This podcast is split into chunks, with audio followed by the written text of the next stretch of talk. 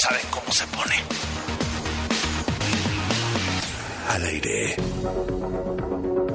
Me da muchísimo gusto saludarle. Una de la tarde con un minuto, viernes 3 de marzo del año 2022.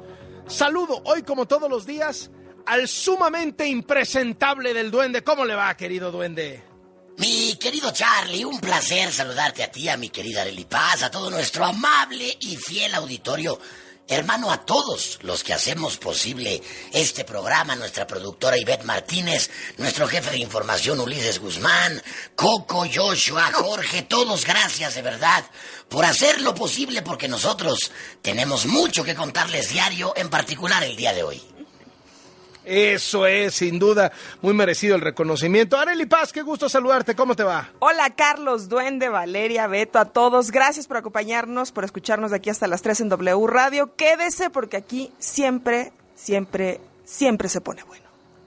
Eso, eso, ya se escuchaba como Echeverría, ¿no? Duende, o sea, siempre, siempre, ya le iba- siempre. ya, ya le iba a decir, Areli, arriba y adelante, arriba y adelante.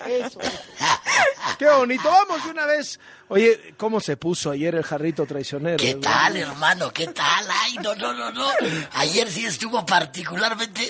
Oye, ¿qué tal cuando No, Ivexita se, se- No, empezó a poner no, los pasos de baile? ¿Qué tal? No, eh? No, no, no. Y luego Joshua, que le agarró la melancolía. y No, ya no, ya no llores. No, ya. No, no, de verdad, qué, qué joya, hermano. qué No, y joya siempre. Ulises que estaba desabro- desabrochando la camisa. Ulises, espérate. ¿Te acuerdas? ¿Te acuerdas? que, que, ya, que ya quería echar pleito y todo. Le dije, no, y cuando, no, que- cuando llegó Urdiales, ¡no! Ah, uy, oye, ¿qué tal cuando tuve que calmar a Luisito? Que Luisito ya empezó, que vamos a echarles bronca. Dije, espérate, Luis, no, no, que ahorita les doy con todo. Cálmate, Luis, Luis. No, a todos, de veras, Charlie, que... Pero ¿sabes qué? Hubo buen ambiente, ¿eh? Hubo buen ambiente. Ya ves que también hasta, hasta Carlitos Urdiales me estaba diciendo es que nos están viendo feo. Le digo, no te están viendo a ti, no te están viendo a ti. No, no. Entonces, Y se como usted puso- podrá escuchar en este programa, todos conocen el jarrito. Ah, claro, Todo el mundo claro. conoce el jarrito traicionero. No, ¿y Toño? No. ¿Se quedó dormido? No, mi Toñito, ¿O ahogado? mi Toñito. No, no, no.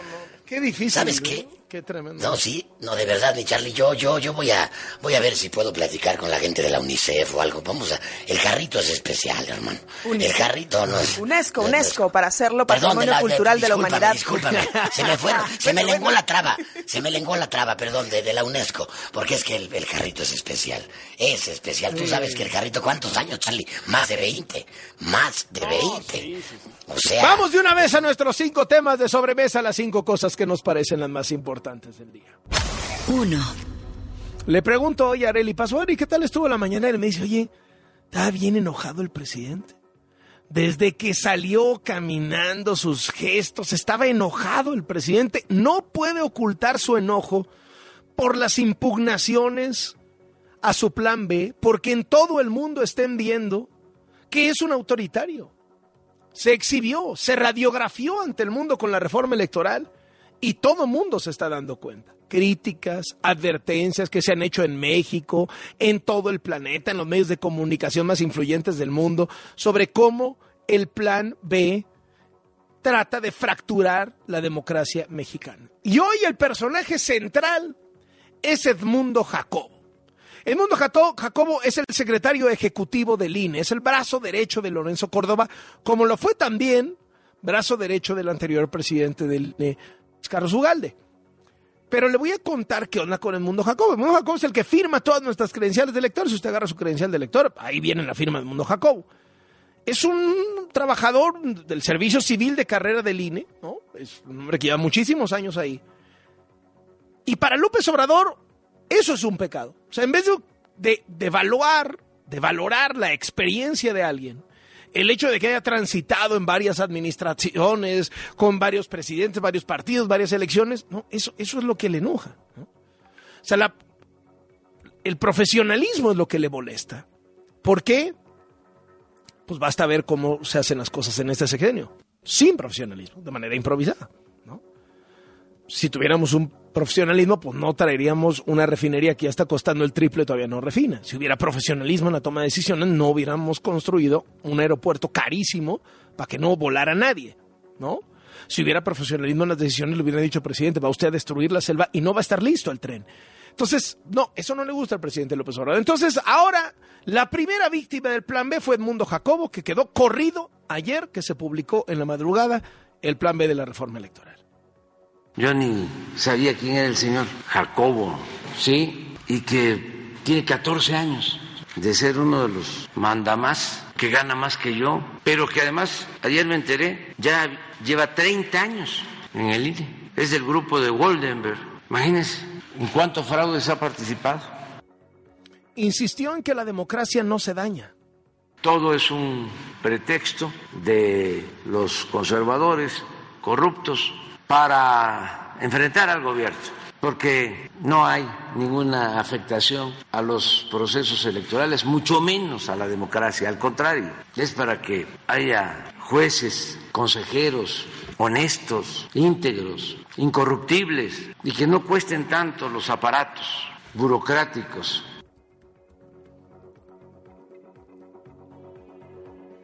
Ahí tiene usted lo que dice el presidente López Obrador sobre su plan B.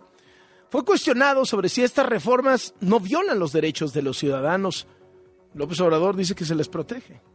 Aún con la reforma electoral, esta, aún con sus limitaciones, porque no se pudo llevar a cabo una reforma constitucional porque la bloquearon los de la mafia del poder. Aún con esta reforma se da más garantías a los ciudadanos de que su voto va a ser respetado. Al no estar Jacobo, ya es una garantía para el ciudadano, porque Jacobo, como Lorenzo, como todos ellos, no tienen vocación democrática, son hombres al servicio del poder económico y del poder político no de los ciudadanos. Entonces me preguntas este, si se va a beneficiar el ciudadano. Claro.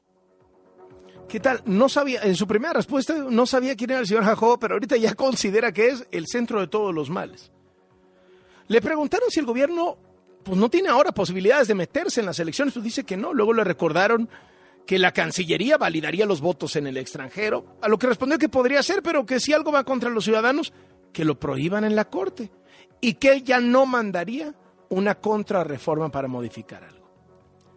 Estuvo en la mañanera el secretario de Gobernación, Adán Augusto López. Dijo que sí se perderán más de mil empleos, pero que solo es el 7% de la plantilla del INE. El INE dice que se van a perder el 85% de los trabajadores, que son como 7 mil. Dijo que si quieren, pues que acudan a abogados laborales. Y luego el presidente dijo que hay que darles a todos los trabajadores del INE que vayan a ser despedidos por su plan B y a los consejeros que se van el dinero que les corresponde por ley. El presidente criticó al Instituto de Investigaciones Jurídicas de la UNAM, que calificó el plan B como un retroceso democrático. Son mafias de la academia y existen también asociaciones de abogados con el mismo propósito de defender el statu quo cuando este Instituto de Estudios Jurídicos de la UNAM se manifestó durante el periodo neoliberal.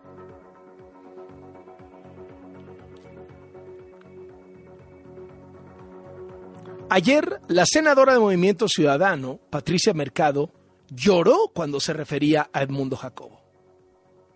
Y, también permítanme, eh, permítanme porque no puedo dejar de no puedo dejar de decirlo, eh, mandarle un saludo, a, mandarle un saludo, saludo a Edmundo Jacobo, que ha sido el secretario ejecutivo, un funcionario ejemplar en el Instituto Nacional Electoral, perdón.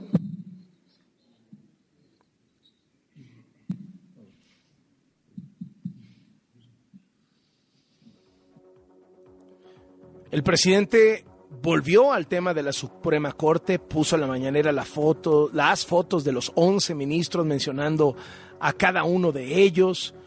Dijo que el 99% de los mexicanos no los conocen.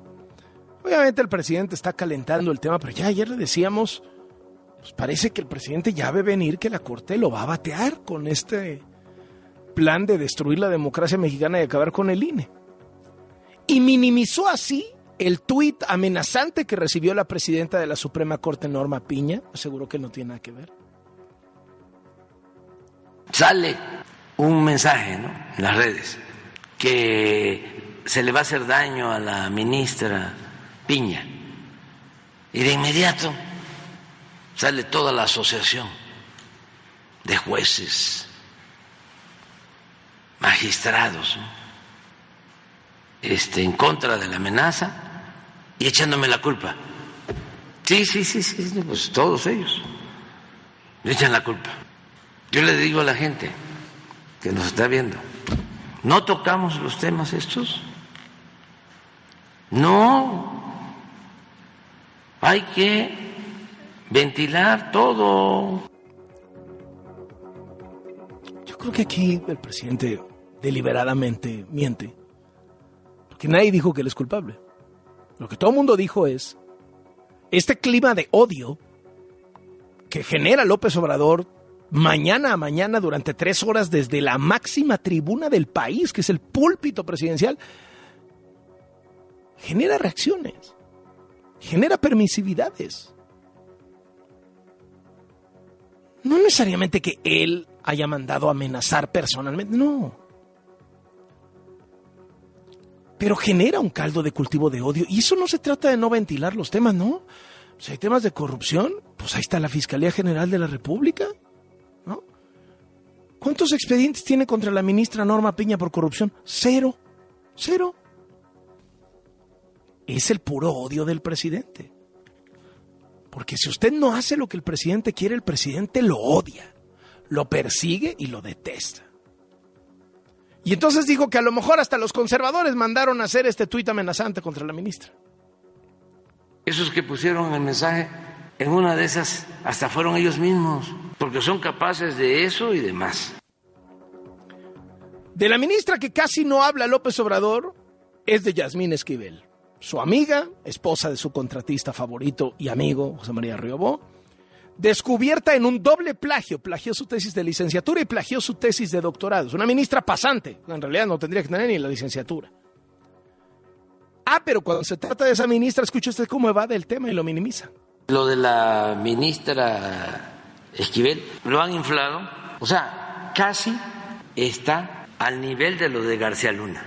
Cuando se robó este Calderón la presidencia. Y, y lo que le quiero o preguntar, sea, sí, y no dijeron nada. lo que le quiero preguntar es, Este, hubo un gran plagio porque se robaron la presidencia de México y no eh, se quejó nadie, nada más nosotros.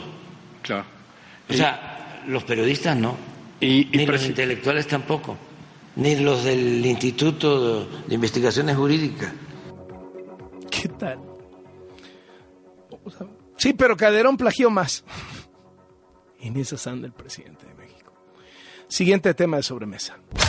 2. Fueron vinculados a proceso cuatro militares señalados de haber asesinado a cinco jóvenes en Nuevo Laredo, Tamaulipas. La acusación es desobediencia. Es un delito que en un año quedas.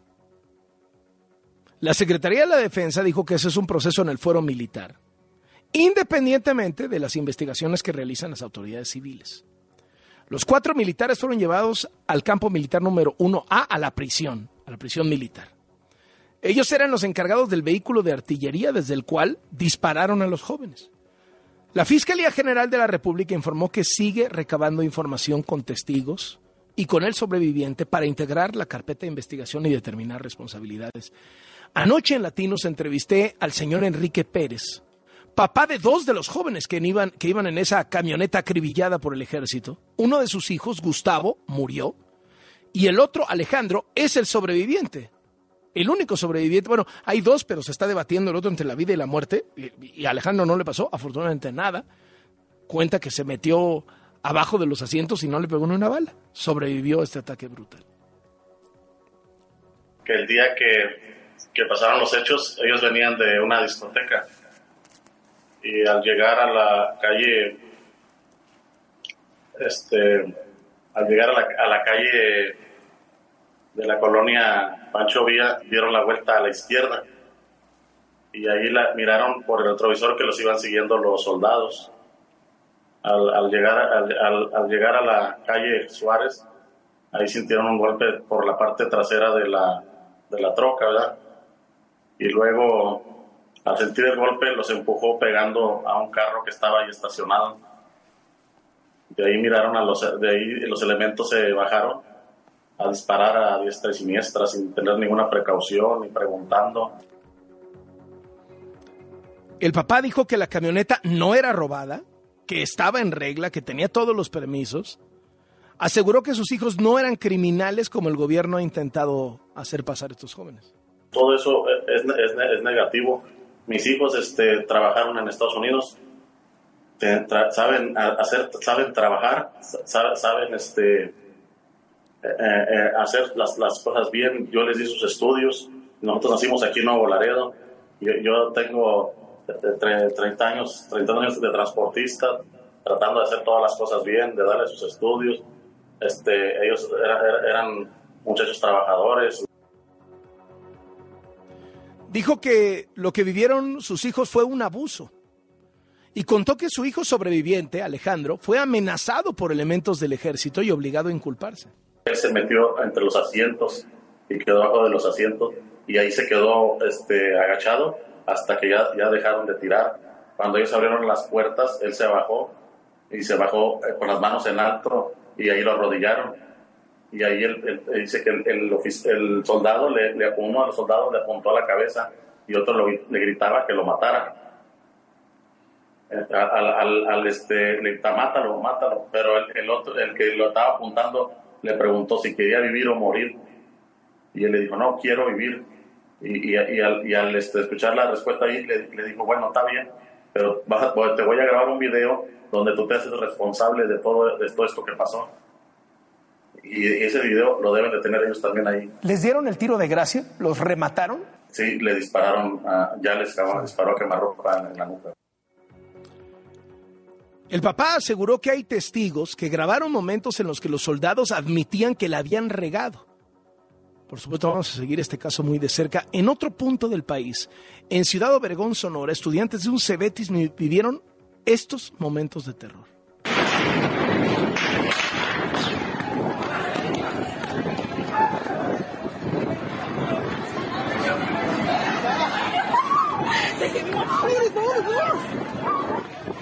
En las redes sociales se compartieron videos de los jóvenes corriendo para resguardarse, otros fueron captados en el salón de clases, tirados en el piso para cubrirse de las balas. Se supo que al menos dos tripulantes de una camioneta fueron asesinados a un costado del Cebetis.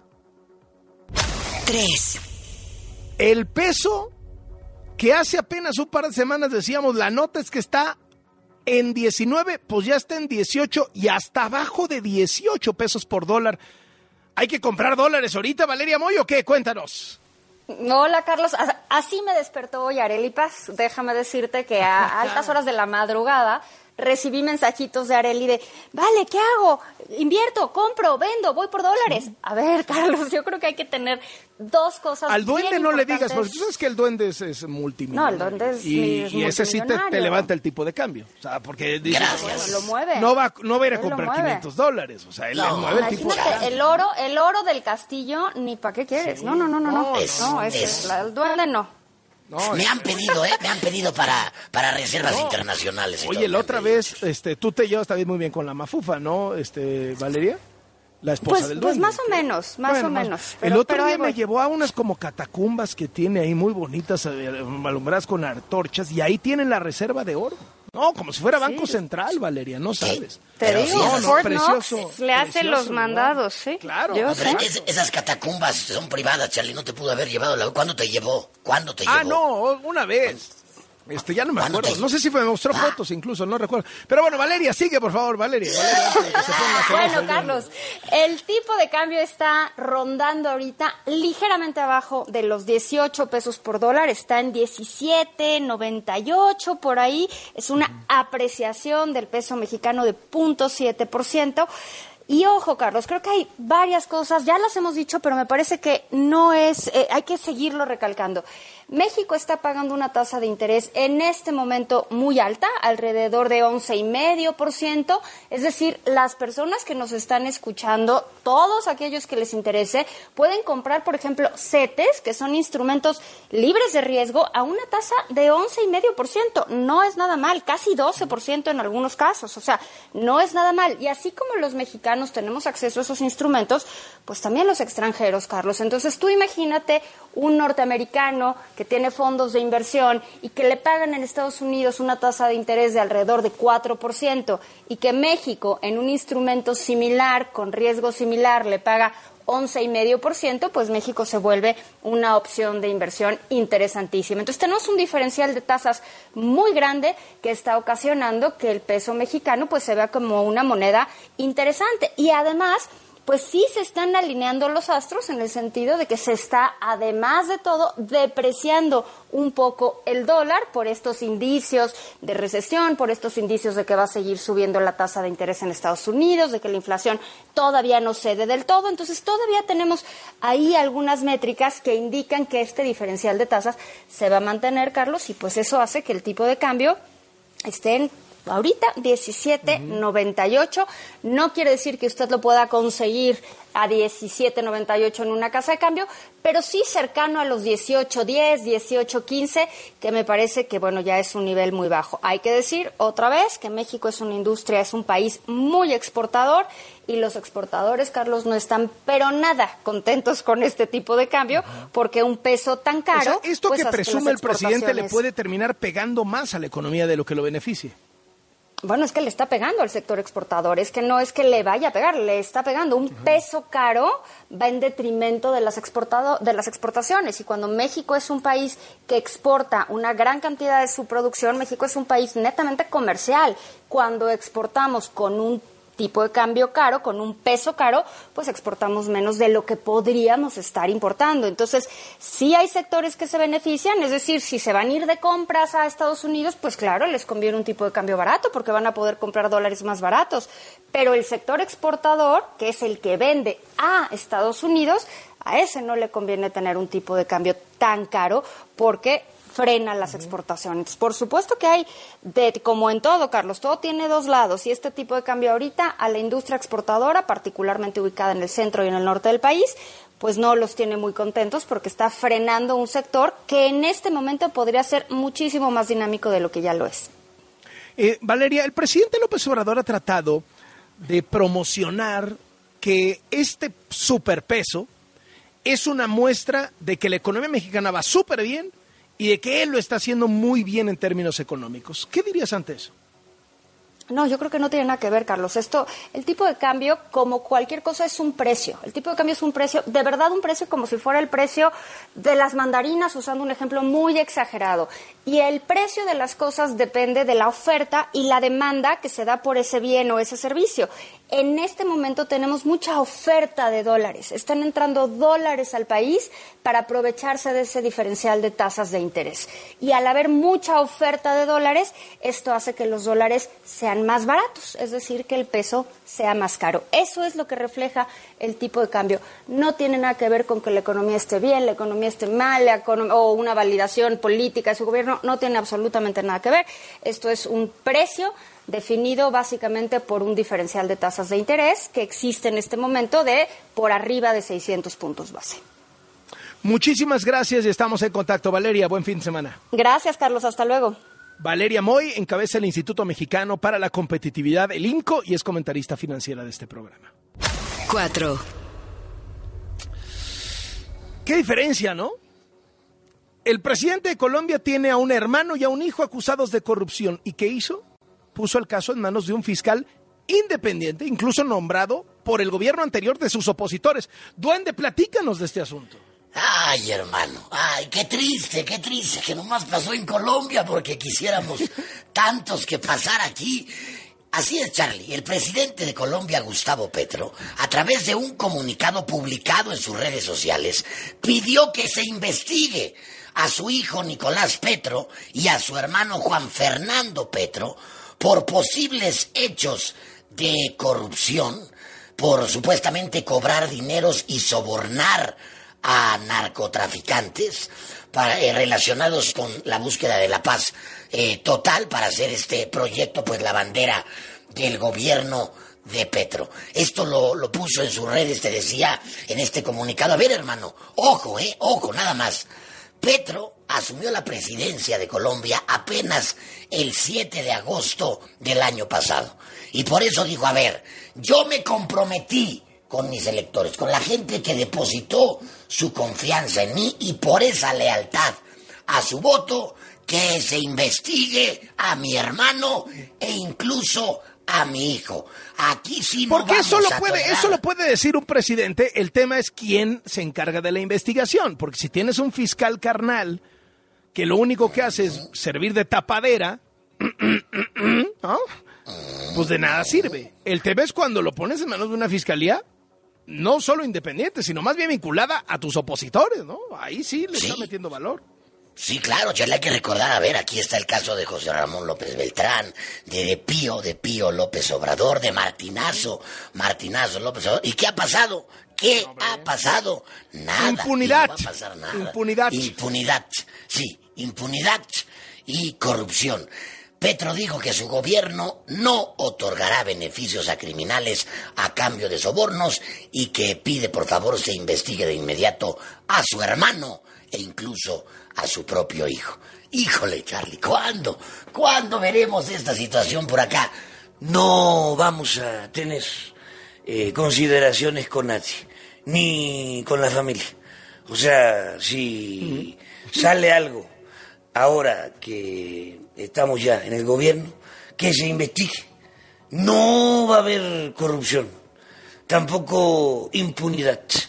Se quedó en el discurso, hermano. Se quedó nada más en el discurso. ¿Cuánto tiene todo esto de Pío, de Martinazo? De No, Ramón? el de Pío fue en el 21. verano del 2020.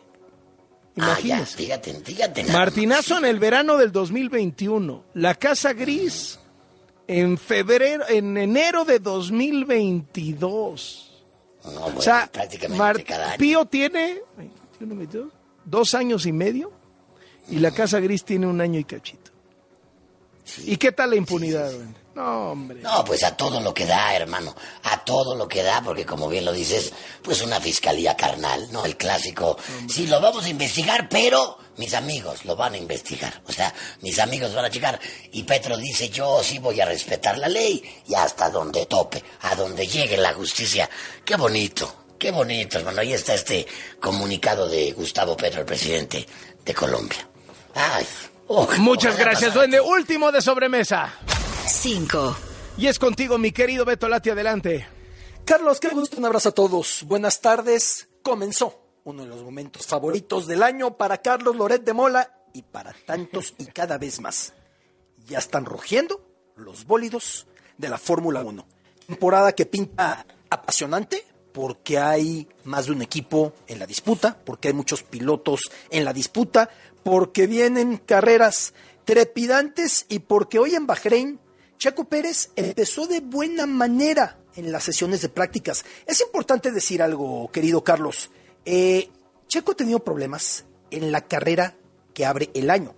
Su mejor desempeño fue en 2021, quedando quinto en el mismo circuito de Bahrein, ahí mismo. El mejor desempeño que ha tenido hasta ahora Checo. En otras ocasiones, pues no le ha ido del todo bien. Aquella había sido su debut corriendo para Red Bull y ahora ha comenzado de buena manera.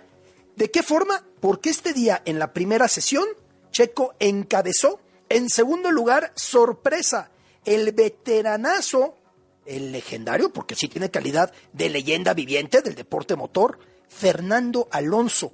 Aquel que siendo muy jovencito, aquel que siendo casi adolescente, apareciera con Renault para conquistar un par de títulos. Después su carrera fue diluyendo, tuvo disputas cuando fue coequipero de un muy joven entonces Luis Hamilton, se fue en algún momento a Estados Unidos a competir, cambió de serial, ha regresado y ahora Fernando Alonso ha tenido un gran inicio. Fue el segundo y el tercero Max Verstappen. Llegada la segunda sesión de prácticas, pues Fernando Alonso fue el primero, ahora Max fue el segundo y Checo se mantuvo ahí como tercero. Así han comenzado las cosas en Bahrein, así ha comenzado el serial que pinta, reitero, apasionante. ¿Por qué es tan importante el inicio? Porque si Checo pretende algo más que la temporada pasada, lo que no es fácil, de entrada tiene que empezar a demostrar que está por lo menos a la altura de Max Verstappen, de entrada. Porque si de entrada va quedando claro que Max está en otra dimensión, el rol de Checo se irá asimilando que es el segundo de Max, lo que no es poca cosa es campeón mundial de escuderías y fue pilar para Red Bull para que eso se consiguiera. Pero son los primeros instantes, hoy ha comenzado y Checo Pérez lo ha hecho de muy buena manera, querido Carlos. Muchísimas gracias, Beto Lati, te mando un abrazo. Igualmente, ahora continuamos. Una y media de la tarde, pausa, le entramos con todo. Síguenos en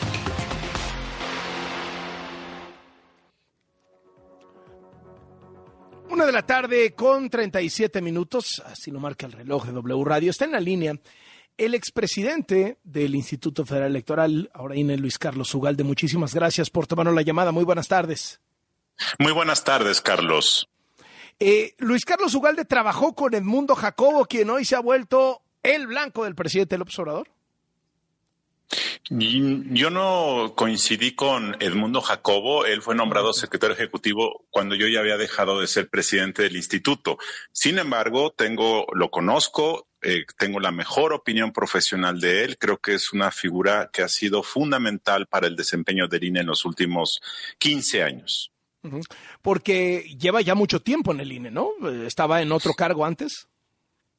Él trabajó en el instituto, lleva 10 años trabajando como secretario ejecutivo desde 2000, sí, lleva 10, 12 años y su plazo concluye en 2026, así o sea, es. le tocó a uh, las presidencias de eh, Córdoba y de, de, Leona, de, Leonardo Valdés, que fue el que lo nombró, luego llegó el, el Lorenzo Córdoba, lo ratificó y luego lo uh -huh. reeligieron. Nada más que como en ese inter hubo un cambio de institución de IFE a INE, Sí. Es por eso que su cargo se ha prolongado. Yo creo que eh, la. Uh -huh. Dime. No, no, no, adelante. No, adelante. yo creo que la, yo creo que eh, ha, ha, habido un cuestionamiento de que un funcionario no debe durar tanto en el encargo. Creo yo que en el caso del INE, como se trata de rutinas, un funcionario sí puede, eh, de, debe continuar y debe tener la experiencia acumulada. Por supuesto que ahora que habrá con cambio de consejeros, creo que eso es obvio que va a cambiar, pero me parece que en este momento la lucha para ser reinstalado que él está emprendiendo no es porque se vaya a quedar muchos más años. Creo que en este momento es fundamental la señal jurídica, porque si desde el Congreso te pueden quitar funcionarios del INE, creo que ahí sí se pierde buena parte de su autonomía. Parece haber un tema conceptual, incluso al presidente López Obrador le parece mal que una persona lleve 30 años en una institución cuando pues posiblemente en el mundo entero se valora muchísimo el servicio civil de carrera, ¿no? Nunca ha sido consejero, nunca ha sido presidente del INE, no es que se haya perpetuado en el poder, es, es un hombre que, que sabe cómo funcionan los engranes del INE y ahí ha estado y, es un experto, ¿no? Pues yo creo que es una cosa positiva y yo también creo que cada determinado tiempo las personas deben cambiar. Eh, y por reitero, él en 2026 se debe ir. Ahora, el tema central en este momento creo que es la discusión si el Congreso puede cambiar funcionarios del instituto. Esa es la discusión de fondo. Entonces, creo que lo correcto sería que fuera reinstalado, aunque su periodo termine pronto. Yo creo que el nuevo presidente o presidenta del instituto tendrá la libertad de proponer un nuevo secretario ejecutivo. Si ese es el caso, pues creo que puede ser saludable que haya un cambio, pero mientras eso ocurre, creo que el funcionario debe regresar a su función en el instituto. Ha entrado ya en vigor desde ayer en la madrugada el Plan B. ¿Ya se está destruyendo la democracia mexicana?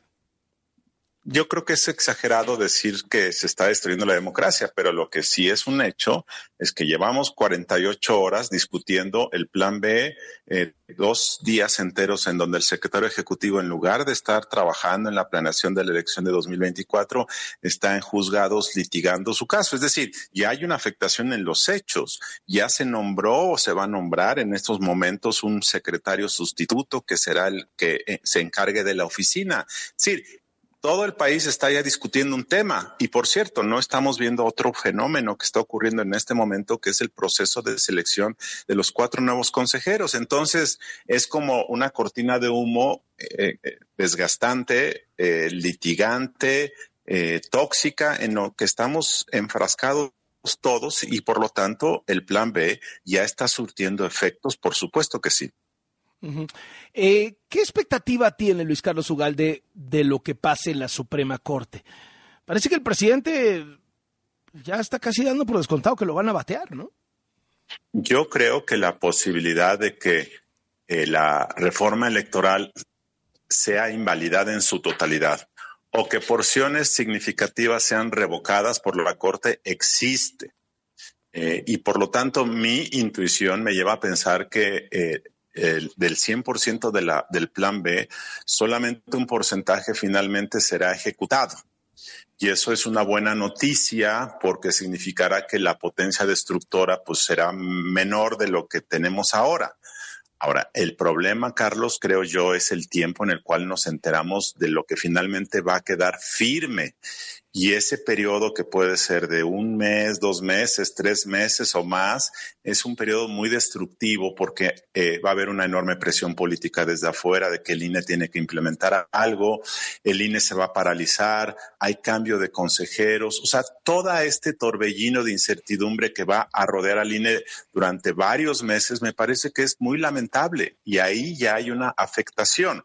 Eh, creo yo que lo ideal sería que la Corte invalidara toda la reforma por vicios de proceso legislativo.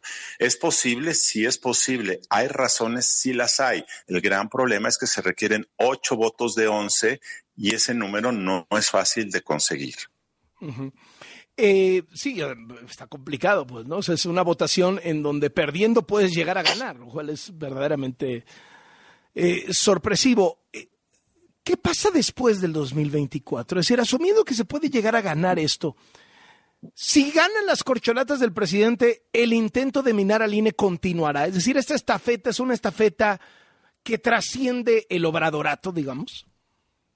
Mira, eh, yo pienso que hay dos escenarios en este y en muchos temas para el futuro político y económico del país.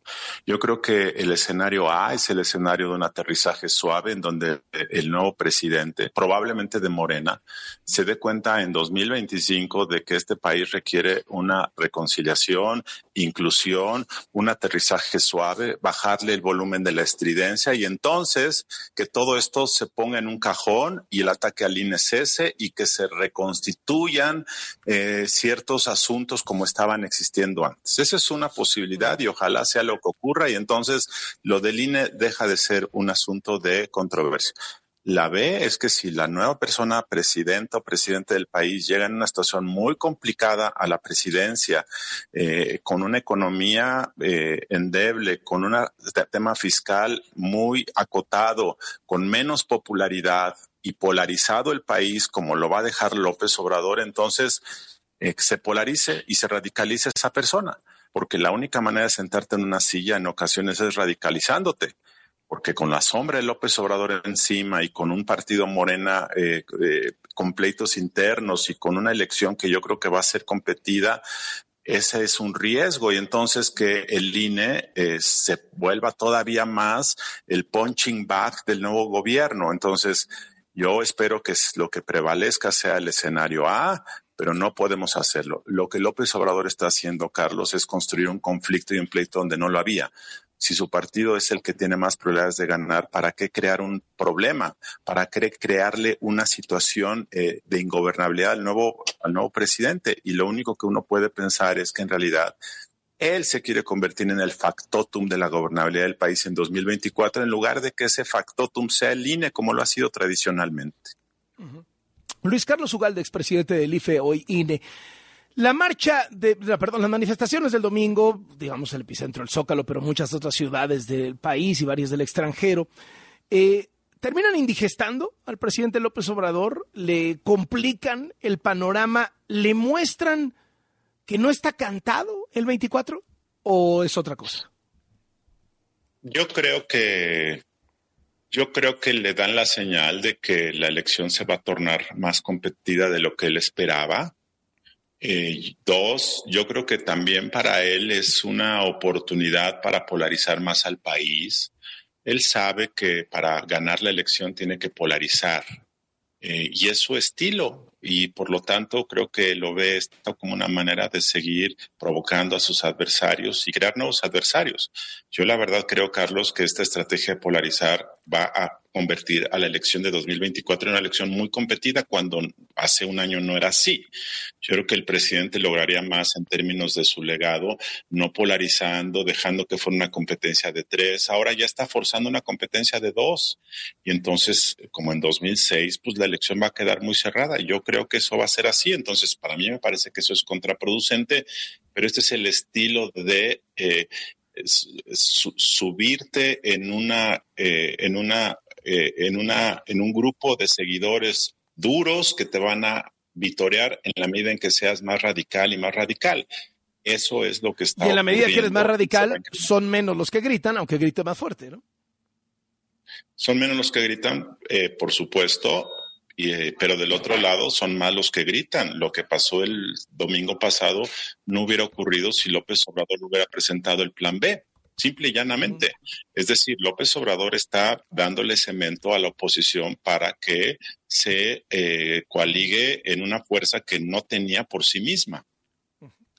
Eh, sí, claramente, el Zócalo Rosa es eh, la plataforma de despegue de la oposición para el 24, ¿no?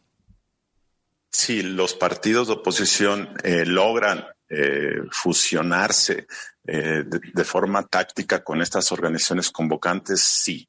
Pero esto no está dicho, Carlos, porque los partidos tienen sus métodos, tienen sus intereses.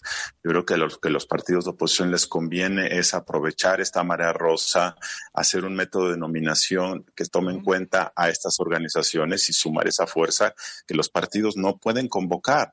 Eh, ahora, muchos de los que fueron el domingo pasado no son convocables por los partidos y si la marea rosa busca politizarse apoyando a la oposición, muchos de los que fueron el domingo no, no van a jalar. Es decir, no es algo automático, no es que todos ellos apoyen al candidato de la oposición, porque ahí hay muchos que no lo van a ver con agrado, creo yo. Muchísimas gracias, Luis Carlos Ugalde, expresidente del IFE. Gracias por estos minutos y muy buenas tardes. Buenas tardes, Carlos. Gracias. Hasta luego, una de la tarde con 48 minutos. Ya llegó el duende. Aquí seguimos, querido Charlie, con toda la actitud y que nos escriban, por favor, nuestros fieles radioescuchas a través de las redes sociales con el hashtag Así las cosas con Loret. Hermano, la sesión de ayer jueves en el Congreso de la Ciudad de México se convirtió en toda una chunga. Luego de que la diputada morenista Marcela Fuentes subiera a tribuna para quejarse y acusar a la alcaldesa de Álvaro Obregón, la panista Lía Limón, por supuestamente firmar un contrato irregular por 13 millones de pesos en mayo de 2021. Contrato que, según dijo, pues traía todas las irregularidades encima. Primero, había sido por adjudicación directa. Segundo, la obra no contenía los requisitos establecidos por la norma. Tercero, arrancó sin contar con una declaración de cumplimiento ambiental, etcétera, etcétera, etcétera. Decía, no tenía estudios de daño ecológico, no aplicaron la retención. Bueno, se le fue con todo, pero lo malo fue que, pues la diputada morenista no recordó que para esos ayeres, mayo del 21, la que era alcaldesa de Álvaro Obregón era Laida Sansores. Laida Sansores. Epic fail, le dicen en la red. Epic fail. O sea, se sacaron de onda cuando de pronto la diputada del plan Claudia Montes de Oca dice, no, sí, tienes razón, claro. Y la otra seguía, porque fueron 13 millones de pesos que se adjudicaron a la empresa ABC Studio SADCB para que... No, sí, tiene... y como que le trataban de, ya sabes, jalar la playera, así, oye, espérate, espérate. Y ella seguía con todo. Hasta que esto fue lo que se escuchó, hermano, cuando le dicen, pues sí, tiene usted toda la razón, diputada, pero en ese momento la alcaldesa era Laida Sansores. Escuchemos. Quiere decir que el punto de acuerdo que se leyó hace referencia a supuestas irregularidades de un contrato que fue firmado por Laida Sansores. O sea, la corrupción es de la gobernadora de Campeche. Exactamente. La administración en ese entonces que hoy presentan era de Laida Sansores. Continúo siguiéndoles platicando. No, pues ya, ya, o sea, sí, por eso, pero era Laida, por, por eso, era Laida, pero entonces, este, ¿qué va a pasar? ¿Quién lo va a investigar? Pero es que era Laida Sansores de tu partido.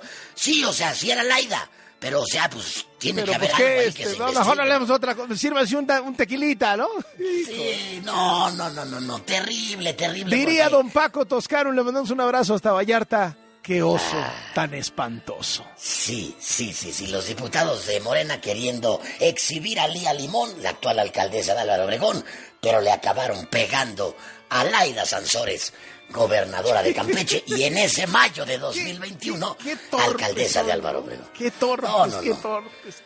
Sí, Ni eso le sale. Palabras. Ni eso. Ni eso le salió. O sea, primero que investiguen, ¿no? Pero muy segura, ¿eh? Muy segura Marcela Fuentes, la diputada morenista. Y de pronto, pues, casi, casi los compañeros le dijeron a la maleta. Ya vente a la maleta. Vente para acá. O sea, no, no, no, no, no. Charlie, ¿qué crees?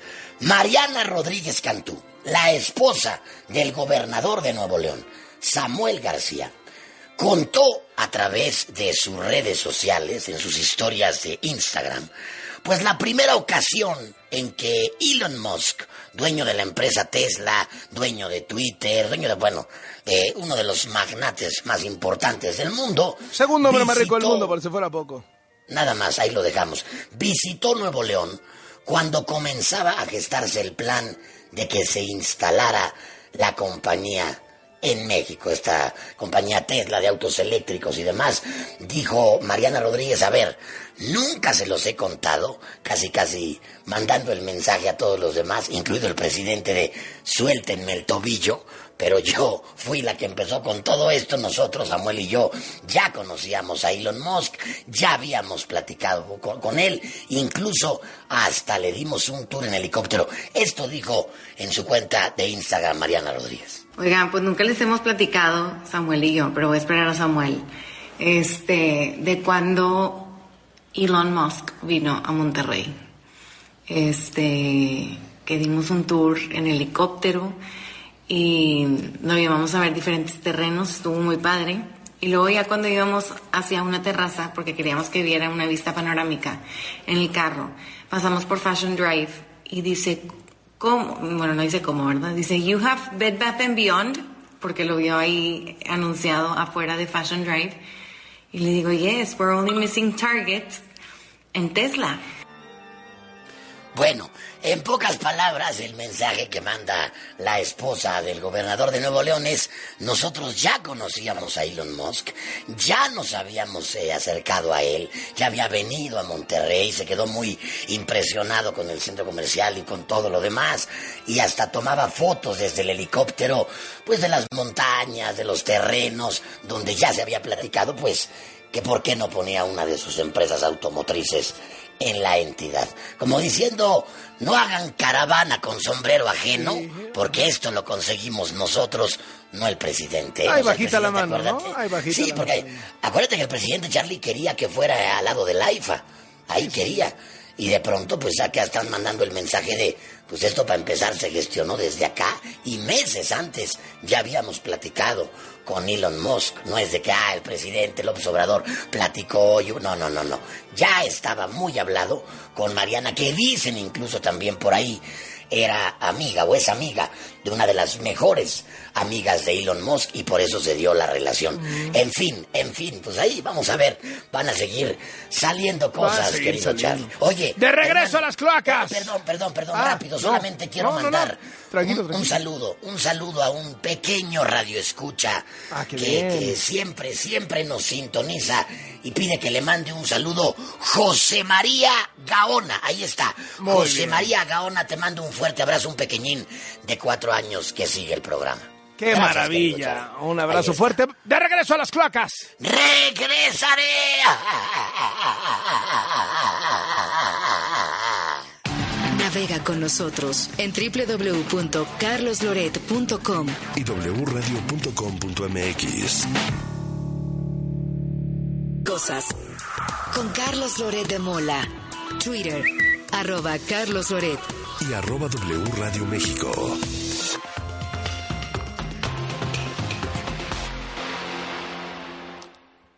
Está en la línea de W Radio el comisionado del INAI, Francisco Javier Acuña. Comisionado, gracias por tomarnos la llamada. Buenas tardes. Carlos Loret, como siempre, muchas gracias a ti por permitirnos que tu auditorio escuche la voz de los comisionados del INAI. Bueno, la última vez que conversamos mm, nos ponía todas las señales de alerta porque llevaban un año los senadores sin ponerse de acuerdo en los nuevos comisionados del INAI. Sí, efectivamente, pero mira, eh, afortunadamente... ¿Se salvó INAI? cosas.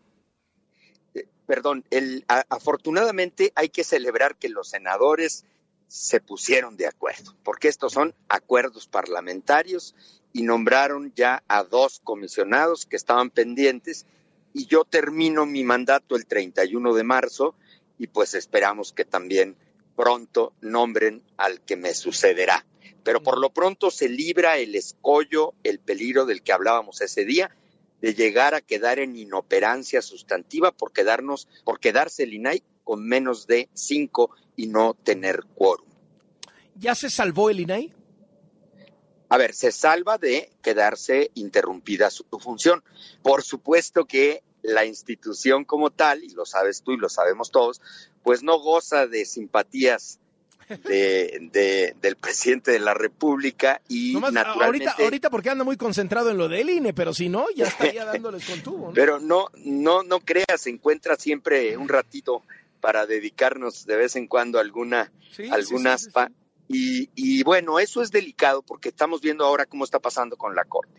Cuando el presidente de la República, que tiene un enorme reconocimiento social y que es querido por una parte muy grande de la población, se dedica o le dedica tiempo a, eh, pues, a descalificar a las instituciones y a veces a sus titulares o cotitulares, pues genera una predisposición muy peligrosa y sobre todo, lo primero, pues que el propio elenco de dependencias que dependen de él, que son las más importantes, pues no sean este, atentas ni, ni se esmeren o más bien deliberadamente omitan sus deberes en el caso concreto de la transparencia, que es algo que se ha reflejado y no se puede negar. Eh, ¿Qué va a hacer el comisionado Francisco Javier Acuña a partir del 1 de abril, que ya no será comisionado? Pues mira, voy a ir, eh, soy hortelano del huerto público, soy un jardinero del Estado, siempre eh, he vivido de, de dar, de- de- o de la academia o de Antes la les función decían pública. funcionarios, les decían burócratas. Esto No, es bueno, poesía. a ver, por favor, hortelano, no. hortelano del jardín del Estado. ¡Qué belleza! Exacto. Sí, soy, yo no tengo manera de vivir de rentas ni de otra cosa, yo tengo que ir a trabajar y ya estoy viendo no? desde luego No, posibilidades no, en la academia. y- Porque hay algunos que, que se sienten también hortelanos del Estado, pero pasan 13 años sin, de- sin declarar impuestos, sin decir de dónde obtuvieron No, la bueno. lana, aparecen luego videos de la familia con sobres de dinero. No, no es el caso. No, mira, yo tengo la, la tranquilidad de podértelo decir, yo soy más honestidad republicana que muchos eh, de los que hemos visto que integran posiciones públicas y lo puedo decir porque pues ahí están mis condiciones a la vista, mi, mi- mis ingresos y mi patrimonio eh, eh, se han, se han modificado de manera muy, muy, muy somera, porque el erario, en mi caso, pues mm, eh, invierte una, un sueldo, un emolumento. Nosotros, fíjate, llegamos al, in- al IFAI, cuando ya se transformó en INAI, y nunca nos aumentamos el sueldo de los comisionados del IFAI, que hace nueve años que está por terminar mi mandato, ganaban una cantidad y nosotros nunca la modificamos de manera eh, que seguimos ganando eso. Pero cuando llegó el presidente y habló y dijo que, que con 107 mil pesos eh, podíamos no traspasar o no superar su, sus ingresos, nosotros ni siquiera fuimos a ampararnos, ni siquiera interpusimos ninguna acción. Los comisionados del INAI demostramos que no estábamos ahí por el sueldo y mansitos nos rasuramos y fuimos ante la Cámara de Diputados a pedir el presupuesto para el luego es- está- 2019. Está, muy fácil decir que, que vives con 200 pesos en la bolsa cuando no pagas renta, No, bueno. cuando no pagas comida, No, cuando no, pagas eh, luz, no pagas agua, no pagas Sí. teléfono como el presidente. Se lo pagamos todos. Sí, porque ese es lo que decía él. Él La otra vez hizo una referencia y le contestamos directamente. Decía él que iba a mandar una iniciativa para que ningún funcionario del Estado ganara más que el presidente. Pues ninguno lo gana.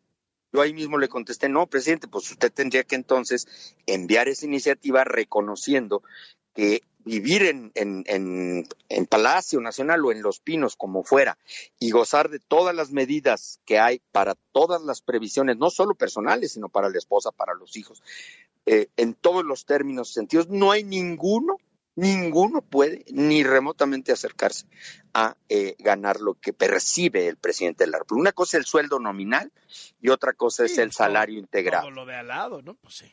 el salario Eh, integral. cu- ¿En qué, cuál es, digamos, en este bajo fuego que ha estado el INAI con el presidente López Obrador, qué es lo más peligroso? Que lo asfixie presupuestalmente, que lo ataque con No, una reforma fíjate que- política. Qué, qué bueno que lo preguntan. A ver, la, la asfixia económica solo comenzó a darse entre el 2018 y 2019. Del 2019 al 2020, el INAI tuvo que reducir, o bueno, le redujeron los diputados el 25% del presupuesto. Ese fue un salto muy peligroso. Sí creíamos que íbamos a seguir por esa vía hasta llegar a la inanición. No, pero eso en 2021 se, se frenó y ya los presupuestos del 2021 y del 2022 y del 2023 no han ido por debajo, incluso se volvieron a colocar en una condición muy parecida al 2017-2018. O sea, es decir, regresó la dotación presupuestal, por ahí no ha habido la vía de, de buscar asfixia. En cambio, sí estuvimos con el peligro ahora de eh, caer en inoperancia por retraso excesivo de nombramientos. Ya vimos que eso también ya se saltó. La colonización, dicen algunos de los integrantes del Pleno, a través de personas que pudieran parecer afines a su, a su propia manera de, de ver las cosas y de pensar, pues no, creemos que los eh, comisionados que han estado, se han estado nombrando tienen eh, pues eh, una manera de demostrar que tienen una, un, un ejercicio, vamos a decir, previo ajeno a una militancia específica. Eh, esa parte tampoco, pero no es menor el asedio que directamente se le da a la institución por la máxima voz del máximo eh, ocupante de, las, de los encargos públicos. Que eso es lo que digo yo, no es menor por lo que produce en efectos directos e indirectos, ¿no? Hay que ser objetivos. Bueno, eh, no- nos quedamos ahí en el tema de los hortelanos, pero ¿qué, qué, qué va a hacer entonces, comisionado? no, me voy seguramente a la academia a, a ser profesor de universidad como lo fui tantos años y a buscar naturalmente desde ahí seguir eso sí. No hay que perder, eh, tenemos el deber de irradiar la democracia, la tenemos que conservar todos, se necesita que donde estemos hagamos ejercicio de controles sociales para que el gobierno, el que lo sea, el que lo tenga, eh, respete diques, respete puntos de, de, pues, de tope, de tope para no aplastar derechos. Estamos viviendo un momento crítico en las libertades públicas, la inseguridad pública está expansiva y ya, ya, ya trastornó la, la realidad. Ojalá que podamos desde la academia servir para, eh, pues para que se ejerciten los derechos y las libertades y no sea sofocada la democracia. Eh, ¿Preocupa la selección de los nuevos de los nuevos cuatro consejeros del INE?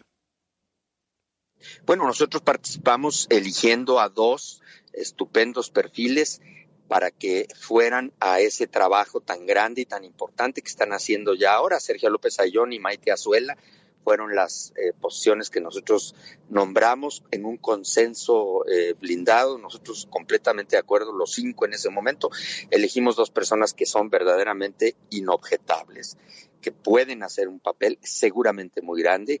Y pues en eso ojalá que los otros integrantes de ese sínodo eh, hagan bien su deber, porque sí, sí es eh, imprescindible salvar al INE de una situación que pueda caer en una, eh, pues, eh, simple y sencillamente, en que se vuelva, que se vuelva incapaz de darle certeza y certidumbre a los mexicanos sobre las elecciones. ¿Les gustan o le gustan a Francisco Javier Acuña los dos nuevos comisionados del INAI y en particular uno que hasta antecedentes de policía tenía que escondió, pero pues, No, cercano eh, a a ver, Morena? Ah, no, mira, a ver, ¿qué te voy a decir? Mira, nosotros vivimos en una democracia. En la democracia hay que tener entendimiento que los procesos para los nombramientos, aún calibrados por, los, por las cámaras, nunca van a llegar a la perfección porque no vivimos en aristocracia. En aristocracia tendrían que ser los más los más eh, pulcros, ¿no? En el sentido del conocimiento y de la, de la reputación de, de sabiduría, por decirlo así. Mira, en democracia hay un lema que dice, en, eh, y no es menor, es decir, a veces llega el que cabe, no el que sabe. O sea, no llegue el que sabe, llegue el que cae. Caber significa ser parte de un proceso de consenso parlamentario y a mí me cuesta mucho trabajo, eh, pues desde luego, descalificar a cualquiera de mis antecesores o de mis sucesores o de mis compañeros en este caso. Me va a tocar convivir con ellos unos días, los conozco. Eh, el, Rafael Luna fue director general de policía de una delegación, pero no quiere decir que sea policía. Los directores generales de policía los generales, no, pues por ejemplo, como Hertz no es policía y, y ha Pero digo, no, encabezado no lo puso en el currículum, funciones. ¿no? Llamó la atención. Pero bueno, ya Ah. entiendo el punto que dice. eh, Pues sí, por la democracia, ¿no? afinidad del... Sí, mira, en democracia, repito, no es aristocracia. En aristocracia sería algo que podría generar un escándalo. Acá lo que pasa es que es uno de siete. Hay que dar el beneficio de la duda. Yo conozco a Rafael y lo, lo- creo que puede hacer un papel que se merece la oportunidad. El, el Senado confió en él. Finalmente es una composición parlamentaria la que le dio el nombramiento y habrá que ver, pero es uno entre siete que va a ser pues eh, como debe ser y será juzgado por sus resoluciones. Ahí sí, a partir de cómo empiece a votar, si él vota de manera, eh, vamos a decir, eh, abyecta a, a defender a las dependencias por sus malas respuestas, ahí sí será naturalmente fulminado por la opinión pública que no va a tolerar y no debe tolerar un comportamiento desde esa posición así. Pero yo espero que no vaya a ser así. Muchísimas gracias, Francisco Javier Acuña, comisionado del INAI. Muy buenas tardes. Te agradezco mucho, Carlos Loret. Hasta. Hasta luego. Dos y cuarto. Así las cosas. Vamos con Norberto Lacarrier a Tamaulipas. ¿Hay algo de última hora, Norberto, contigo? Gracias, Carlos. Buenas tardes. Pues, eh, Carlos, esta mañana se presentó una situación de riesgo, es decir, un tiroteo a partir de una persecución dada en calles de esta ciudad fronteriza, Matamoros, Tamaulipas. Fue a eso de las 11.30 de la mañana, cuando al menos tres camionetas color negro, según reportes, eh, pues iban en persecución de alguien que no está eh, determinado quién es. Hasta este momento, Carlos, es impreciso el número de víctimas, aunque se sabe que hubo bajas, bajas civiles. Se habla de cuando menos tres, cuando menos tres, Carlos. Y mira, ya la autoridad educativa, a través de la Secretaría de, Enseñanza en, en la localidad, está recomendando a la gente que cursa el turno vespertino, que vayan camino a su escuela, es decir, en ruta, pues que se abstengan de hacerlo y en un momento dado, bueno, incluso se pide que se queden en sus hogares. Esto implicaría obviamente una suspensión eh, de clases en este inicio de fin de semana, Carlos. Gracias, Norberto. Estamos al pendiente. 2.16. El deporte desde todos los ángulos. El balón como brújula para recorrer el mundo y entenderlo mejor. Soy Alberto Lati, periodista y escritor. Latitudes con Alberto Lati. En Así las cosas. Querido Beto, te escuchamos. Querido Carlos, con el placer de saludarlos cerrando semana. Qué clásico más extraño. Tuvimos ayer en España la ida de las semifinales de la Copa del Rey. Juego tan extraño que el Barcelona, amante de tener la pelota, tuvo la posesión 35% del partido. Que el Real Madrid, amante de cederla, tocó el balón casi el doble de veces que el Barcelona, pases completados 598 del Madrid, 309 del Barcelona, que el Madrid, amante de la pegada, no le atinó a la portería una sola vez, ni un remate a puerta, hay que decirlo. Hemos tenido mejores clásicos, queda muy cortita la expresión, más bien podemos afirmar, ha sido de los peores clásicos que hemos visto en mucho tiempo. Lo relevante para el Barça es que saca una victoria importante de visitante, ida de las semifinales de la Copa del Rey, y gana tiempo esperando el regreso de algunos de sus futbolistas más determinantes. Lo que son las cosas. Pedri es hoy por hoy acaso el jugador más relevante del Barça. Y si ponemos uno a continuación, Robert Lewandowski, con la capacidad goleadora, con la contundencia, con la presencia de área, con la amplia gama de remates que tiene el atacante polaco, que desde que concluyó el Mundial no termina de encontrarse. Y el Madrid fue otro, si buscamos doble personalidad, tan diferente a aquel de Anfield contra tu Liverpool. Este Madrid simplemente no se encontró. Araujo, el defensa uruguayo, secó completamente a Vinicius y el Barça, en tan extraño partido, se impone 1 por 0 al conjunto merengue. Ya veremos a la vuelta. Carlos, en el fútbol italiano en este momento, el Napoli enfrentándose a la Lazio 0 por 0. Irving Chucky Lozano, el mexicano, el ex de Pachuca, el ex de PSV Eindhoven, el dos veces mundialista, que anotar en Luzhniki, es otra vez titular. El Napoli está con una escapada en la, en, la Serie italiana, digna del Giro de Italia, cuando alguien por ahí de repente se escapa en los Alpes o se escapa en el Soncolán, alguno de los montes más emblemáticos en el Giro, en la ruta ciclística, nadie alcanza al Napoli. La última vez que el cuadro napolitano fue campeón de liga se remonta a tiempos de, de Diego Armando Maradona, son sus dos títulos, 86-87 y 89-90. En específico, la de 89-90, ¿de cuántos años han pasado ya? Desde entonces, más de 30. Estaba el Milan con Marco Van Basten, que de hecho fue campeón de goleo. Era el Milan de Arrigo Sacchi, todo eso. Estaba el Inter, que tenía en la cancha a Lothar Matthäus, a Jürgen Klinsmann, que serían campeones del mundo semanas después con la selección de Alemania federal. Y sin embargo, el Napoli de Maradona fue campeón de liga. Ahora, el Napoli, te lo puedo decir que de las grandes ligas europeas, el campeón que tenemos hoy por hoy definido, asumiendo que el fútbol tiene variantes, tiene lo impensado, el que yo puedo decirte que está definido es el Napoli, con una ventaja tremenda. Si se impusiera hoy a la Lazio, mantendría por delante una distancia de 18 puntos por lo menos en la cima.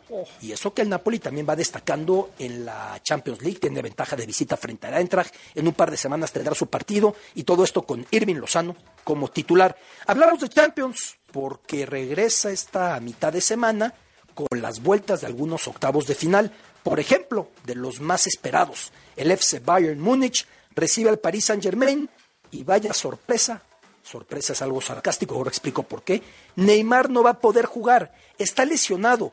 ¿Y por qué el sarcasmo, Carlos? Porque recurrentemente Neymar en los octavos de final de la Champions League ha tenido problemas físicos que le han impedido tener participación en ocasiones en ninguna eliminatoria, en ocasiones solo en la ida, en ocasiones solo en la vuelta. ¿Cuál es el historial de Neymar jugando los octavos de final de Champions con el Paris Saint-Germain? En 2018, su primer año, no pudo jugar la vuelta. En 2019, su segundo, ni ida ni vuelta. 2020, la excepción que confirma la regla, sí estuvo. Para el 21, ni ida ni vuelta. Este año, pues Neymar no va a poder jugar la vuelta y tiene que remontar el conjunto parisino, querido Carlos. Si me lo permites, por último. ¿Qué dato? Sí, no, es increíble. Suele coincidir también con el carnaval en Brasil, entonces pues eso genera ciertas tensiones, pero hay que decir que Musculares, sí está musculares a todas luces, ¿no? Sí. Por supuesto, sobre todo si acudes y bailas, ¿no? Pero esta vez sí está lesionado. Muchas otras veces ha sido criticado porque dicen, fíjate nada más cuándo se fue a lesionar. Viene el cumpleaños de la hermana, viene el carnaval, etcétera. Pero esta vez sí está eh, Neymar lesionado. El abierto de Acapulco, Matteo Berretini, el italiano, se retiró lesionado. Hubo por ahí alguna ¿Cómo? rechifla porque no pudo continuar el día de ayer Berretini. Eh, la gente estaba esperando tener a Berretini como pues la gran carta.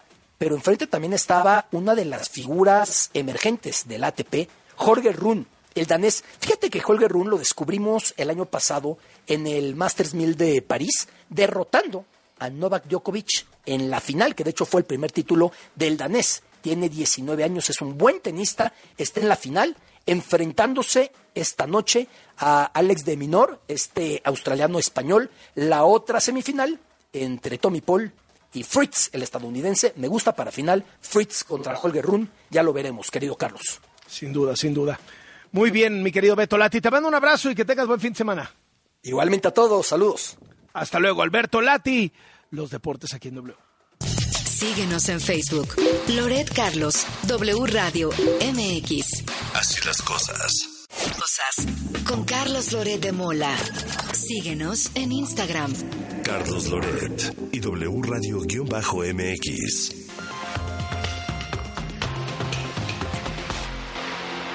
El resumen de lo que tenemos justo en este momento. Areli Paz, vamos contigo. Lo que tienes que saber. En Así las cosas. Dos de la tarde con 30 minutos, la información en W Radio. Comienza la batalla por la presidencia del INE y también comenzaron por la eliminación de una de ellas, de una de las aspirantes. Jaime Brajero, muy buena tarde, cuéntanos.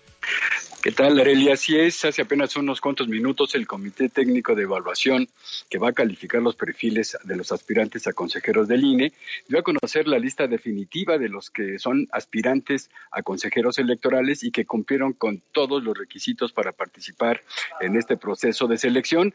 Eh, Areli, se trata de 531 personas que pasan a la siguiente etapa, que es la del examen escrito de conocimientos, el cual se va a llevar a cabo el próximo martes a las 10 de la mañana en el Salón de Plenos de esta Cámara de Diputados. Una de las integrantes de este comité, Maite Azuela, informó sobre estos 531 aspirantes. Se trata de 358 hombres, 164 mujeres, cuatro personas identificadas como no binarias y una persona trans. Y efectivamente, Areli, por lo pronto queda fuera la actual consejera del INE, Carla Humphrey, quien se había inscrito para postularse a ocupar el cargo de presidenta del INE, pues los integrantes de este comité consideraron que incluirla en el proceso de selección sería como una especie de reelección, dado que ella ya funge como integrante del Consejo General del INE.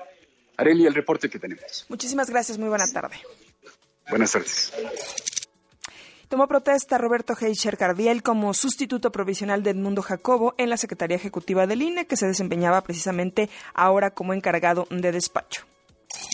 El expresidente del INE, Luis Carlos Ugalde, dijo que en este momento el Instituto Nacional Electoral sí requiere de un trabajo como el de Edmundo Jacobo en la Secretaría General, quien fue el primer despedido a la entrada en vigor del Plan B. Lo conozco, eh, tengo la mejor opinión profesional de él. Creo que es una figura que ha sido fundamental para el desempeño del INE en los últimos 15 años. Un funcionario sí puede, eh, de- debe continuar y debe tener la experiencia acumulada. Por supuesto que ahora que habrá con cambio de consejeros, creo que eso es obvio que va a cambiar, pero me parece que en este momento la lucha para ser reinstalado que él está emprendiendo no es porque se vaya a quedar muchos más años. Creo que en este momento es fundamental la señal jurídica, porque si desde el Congreso te pueden quitar funcionarios del INE, creo que ahí sí se pierde buena parte de su autonomía. Dijo que es saludable el cambio, pero debe hacerse en cuanto se nombre al nuevo presidente del INE. Aseguró que hoy nos enfrascamos en el caso del secretario ejecutivo cuando ya comenzaron los efectos del Plan B y deberían estarse concentrando en el proceso del 2024. Dijo que la Corte tiene presión y que esto complica también la operación del instituto. Lo ideal sería que la Corte invalidara toda la reforma por vicios de proceso legislativo. ¿Es posible? Sí es posible. ¿Hay razones? Sí las hay. El gran problema es que se requieren ocho votos de once y ese número no es fácil de conseguir. Víctor Sandoval, muy buena tarde. Cuéntanos. Así es, Areli, informar que sigue investigando la Fiscalía de Justicia del Estado de México esta explosión en un cajero automático en el municipio de Lorrey La Paz, en la zona de San Miguel Tecamachalco, en la calle 20. No causaron daños al contenedor blindado, únicamente rompieron los vidrios, se eh, dañó también parte de lo que es este cajero, pero no lograron robar. Aparentemente, simplemente se trató de un eh, artefacto de fabricación casera, lo que causó estos daños. Esto ocurrió en la madrugada, la sucursal fue cerrada y vigilada por la Guardia Nacional en la entidad mexiquense. El reporte que tengo. Buena tarde. Hasta luego. En W Radio, Francisco Javier Acuña, comisionado del INAI, dijo que es muy importante que no se paralice el trabajo del Instituto de Transparencia, aunque no es garantía de que continúe el embate desde el presidente cuando el presidente de la República, que tiene un enorme reconocimiento social y que es querido por una parte muy grande de la población, se dedica o le dedica tiempo a, eh, pues, a descalificar a las instituciones y a veces a sus titulares o cotitulares, pues genera una predisposición muy peligrosa y sobre todo, lo primero, pues que el propio elenco de dependencias que dependen de él, que son las más importantes, pues no sean este, atentas ni, ni se esmeren o más bien deliberadamente omitan sus deberes en el caso concreto de la transparencia, que es algo que se ha reflejado y no se puede negar. Ya sabe que nosotros amamos los regalos y cuando es viernes más, sobre todo para que usted haga agenda de la próxima semana. Tenemos pases dobles para el cine, para la función especial del lunes 6 de marzo de la película Manto de Gemas. Esta película se estrena el 9 de marzo, pero usted podrá disfrutarla desde el lunes 6. Muy sencillo ganar aquí en W Radio 55 51 66 8 900. Se lo repito, 55 51 66 8 900. Por supuesto, lo invitamos a que a través de las redes platique sobre Manto de Gemas y de Somos Piano, quienes nos regalan estos boletos para que usted disfrute este próximo 6 de marzo a las 7 de la noche en Cinemex Reforma 55 51 66 8 900. Hasta aquí la información, Carlos. Gracias, Areli. Esto fue lo que tienes que saber. En así las cosas. Creo que todos hemos resultado estremecidos por la tragedia en Nuevo Laredo, Tamaulipas, en donde soldados acribillaron una camioneta en la que viajaban siete jóvenes, cinco murieron, uno está debatiéndose entre la vida y la muerte y uno sobrevivió. Las denuncias que ha venido después son todavía más escalofriantes. Porque no hubo balacera, los jóvenes no venían armados, no tenían drogas, no habían cometido ningún ilícito, simplemente llegaron los soldados y les rociaron 100 balas. Despedazaron incluso la casa que estaba atrás de la camioneta. Las autopsias marcan que un cadáver tenía 15 balas, el otro 10, o sea, dos traían balazos en la cabeza. El sobreviviente y el papá de ese sobreviviente, que es además papá de uno de los chavos que murió, dice que encima al sobreviviente el ejército lo amenazó con, con que grabara un video echándose la culpa de todos y no quería que lo mataran ahí mismo. No, no, no, no, no. Brutal. Déjeme conversar de esto con la directora ejecutiva de la organización no gubernamental defensora de los derechos humanos en el mundo, Amnistía Internacional, la directora ejecutiva en México, Edith Olivares Ferreto. Muchas gracias por tomarnos la llamada. Muy buenas tardes. Muy buenas tardes, Carlos. Eh, gracias a ti. Buenas tardes también a toda tu audiencia. Y sí, brutal es lo que describe los hechos Nuevo Eh, ¿Está actuando bien el gobierno mexicano frente a esto? Bueno, Carlos, yo primero quisiera, bueno, primero me permito eh, iniciar enviando unas condolencias a, a, las familias de los cinco personas, de los cinco jóvenes que fallecieron, eh, y señalar que hay varias faltas del Estado mexicano en esta actuación de elementos de las Fuerzas Armadas en Nuevo Laredo. Eh, primero que todo hay que señalar que nos enteramos de lo que sucedió en Nuevo Laredo gracias a personas defensoras de derechos humanos que hicieron público lo que estaba sucediendo ahí, lo que sucedió eh, en días posteriores. Y este primer señalamiento me parece importante porque la transparencia no viene del Estado mexicano, la transparencia no viene de las Fuerzas Armadas, viene de quienes en territorio están defendiendo derechos humanos, de periodistas, de defensores de derechos humanos, que son quienes nos informan de cómo están actuando en terreno las Fuerzas Armadas y la Guardia Nacional. El segundo elemento que me parece importante recordar, eh, Carlos, es que... Digamos, eh, digamos, si no hubiera sido por los defensores de derechos humanos, los ciudadanos, la prensa, el gobierno hubiera escondido esto. Pues no, no puedo afirmar eh, totalmente, pero la evidencia así lo ha mostrado. Lo que ha mostrado es que nos damos cuenta de la las violaciones de derechos humanos que cometen las Fuerzas Armadas, elementos de las Fuerzas Armadas en territorio, porque lo denuncian las propias personas o porque lo de, denuncian eh, defensores de derechos humanos o periodistas en, territorio, ¿no? Eh, normalmente no ha sido las propias Fuerzas Armadas quienes salen a señalar, ni tampoco el gobierno, eh, digamos, en sus corporaciones civiles, ¿no? Y esta, Carlos, ha sido una de las preocupaciones que hemos manifestado desde Amnistía Internacional y otras organizaciones de la sociedad civil que hemos denunciado los riesgos que tiene que las Fuerzas Armadas estén y continúen a cargo de las tareas de seguridad pública. Las Fuerzas Armadas ni en México ni en ningún lugar del mundo, Carlos, se distinguen por la transparencia, se distinguen más bien por la opacidad. Y aquí lo que estamos viendo es una nueva muestra de opacidad, incluso eh, probablemente en la investigación de los hechos, pero gracias a defensores de derechos humanos que además ahora están siendo desacreditados incluso desde la mañanera, es que nos enteramos de casos como estos, ¿no? Carlos, el segundo punto que me parece importante es cómo ha sido la actuación, ¿no? Nosotras estamos exigiendo, Carlos, que haya una investigación imparcial pronta, expedita y con rendición de cuentas de qué fue lo que pasó ahí, quiénes tomaron, quiénes dieron la orden de disparar o quién dio la orden de disparar, incluyendo, Carlos, que si nadie dio la orden y el personal militar disparó por decisión propia también tiene que haber sanciones, porque no puede ser que eh, en este en este país tanto la policía como los elementos de las Fuerzas Armadas se sigan mandando solas, eh, cometiendo eh, actos graves en donde se pone en riesgo la integridad y la vida de personas, ¿no? Entonces, necesitamos esa información.